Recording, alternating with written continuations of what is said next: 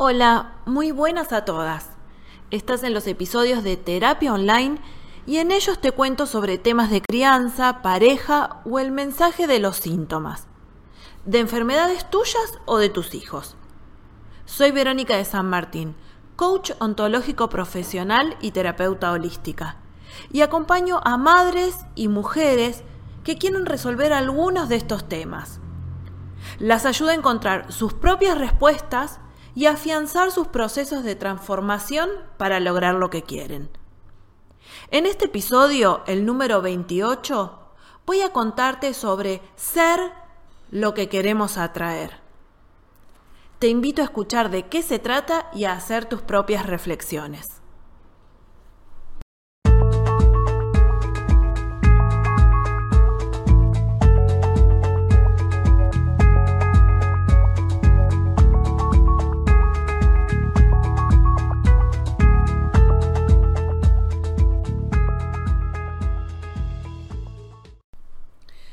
Bueno, aquí estamos. Como te decía, hoy vamos a hablar de el ser lo que queremos atraer.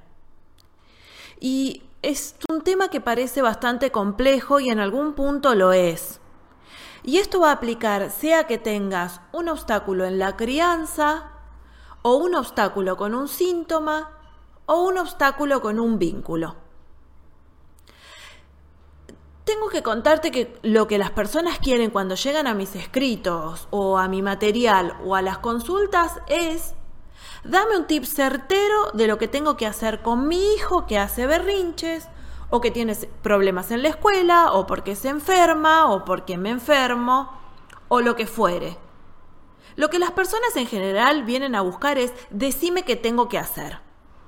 Y voy a ponerte un ejemplo que tiene que ver con la crianza en este caso. Lo que un niño muestra con una conducta es lo que se desprende de la vincularidad familiar, lo que se desprende de la vincularidad en casa. Y la verdad es que muchas veces recibo comentarios o mensajes de mamás que dicen, por ejemplo, mi nene hace berrinches, llega un momento que yo ya no sé qué hacer y le grito o le pego porque no puedo más si ya sé que está pésimo o está mal que haga esto y no debería. Por eso me pareció importante hablar del ser lo que queremos atraer.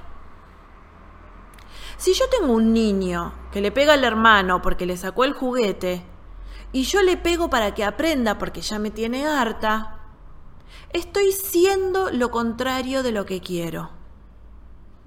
Si tengo un hijo que trae conflictos y yo me enojo, estoy siendo algo o alguien que justamente va a atraer el conflicto para poder seguir alimentando ese enojo que tengo frecuentemente. Si tengo un hijo al que le pegan en la escuela y yo quiero ser la justiciera que dice que esto está mal y la que baja con el, con el dedo eh, indica lo que hay que hacer y lo que no hay que hacer y qué niño está bien y qué niño está mal. O si tengo un niño inseguro y yo lo enfrento a sus peores miedos porque tiene que ser valiente, entonces estoy siendo algo contrario justamente a lo que quiero atraer. Si tengo violencia y aplico violencia, no voy a poder crecer. Lo mismo si tengo injusticia e imparto justicia con rigidez. Pero para poder cambiar esta situación tengo que accionar de una manera diferente. Sí, eso muchas veces lo sabemos.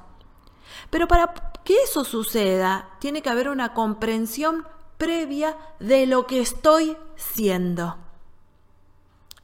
Si lo tomamos y aquí es lo que me parece interesante, poder hacer una diferencia entre, bueno, yo soy rígida, versus estoy siendo rígida en esta situación o en este momento o en estas escenas de mi vida. Y esto lo podemos tomar como rígida, como justiciera, como violenta, eh, lo que fuere que cada una de nosotras tiene que trabajar. Si lo tomamos como yo soy de tal manera, entonces eso no me está dando la posibilidad de ningún tipo de cambio, porque desde nosotras ya estamos haciendo algún tipo de, sentencia. Bueno, lo que pasa que yo soy, eh, decimos, yo soy enojona, yo soy calentona, eh, yo soy reaccionaria. Y cuando ya decimos el yo soy, nos estamos poniendo en un lugar estricto de no cambio. Ahora, para poder cambiar este yo soy de tal manera, tenemos que tocar y revisar con qué me pasó en mi propio vínculo familiar. ¿Cómo es que reacciono de esta forma? ¿Y para qué reacciono así? Porque seguramente reaccionar de una forma violenta, o pegar, o gritar, o hacerme la tonta y hacer de cuenta de que aquí no pasa nada, cualquiera de nuestras reacciones que tengamos, seguramente en algún momento nos fueron muy funcionales, porque de alguna forma con estas reacciones nos protegimos, nos cuidamos a nosotros mismos o no nos expusimos. Ahora, evidentemente, si hoy mi hijo trae escenas a mi vida que a mí me molestan y que se genera todo este malestar familiar que se está generando y tanto nos está molestando y del, tan, y del que tanto nos estamos quejando, entonces la verdad es que puedo tomar estas escenas como un lugar de crecimiento, tanto para mí que soy la adulta, como para mi hijo, porque algo voy a poder mostrarle, algo voy a poder ayudarlo a transitar estas escenas de mejor manera. Pero no hay manera si el adulto no se propone un cambio. Ahora, para poder generar este cambio y pasar a ser de una forma a otra, primero tiene que haber una comprensión del sí mismo. Cuando una madre dice, yo ya sé que esto está pésimo o yo sé que lo que hago está mal, lo podemos mirar de dos maneras. O lo miramos desde el lado de la culpa y nos quedamos en el lamento de lo mal que lo hago, o esto también me abre un conjunto de posibilidades, porque ya ver que esto está mal, y lo pongo mal entre comillas porque... Eh, bueno, evaluaremos en qué situaciones o, de qué forma o qué es lo que está pasando, porque a veces son situaciones de violencia y uno puede decir, bueno, esto no le hace bien a nadie, pero hay otras cuestiones de que quizás van más allá de si están bien o si están mal. Pero si una madre ya puede poner la etiqueta de esto para mí está mal, entonces ya hay algo que está viendo por sí misma que le permite favorecer un cambio.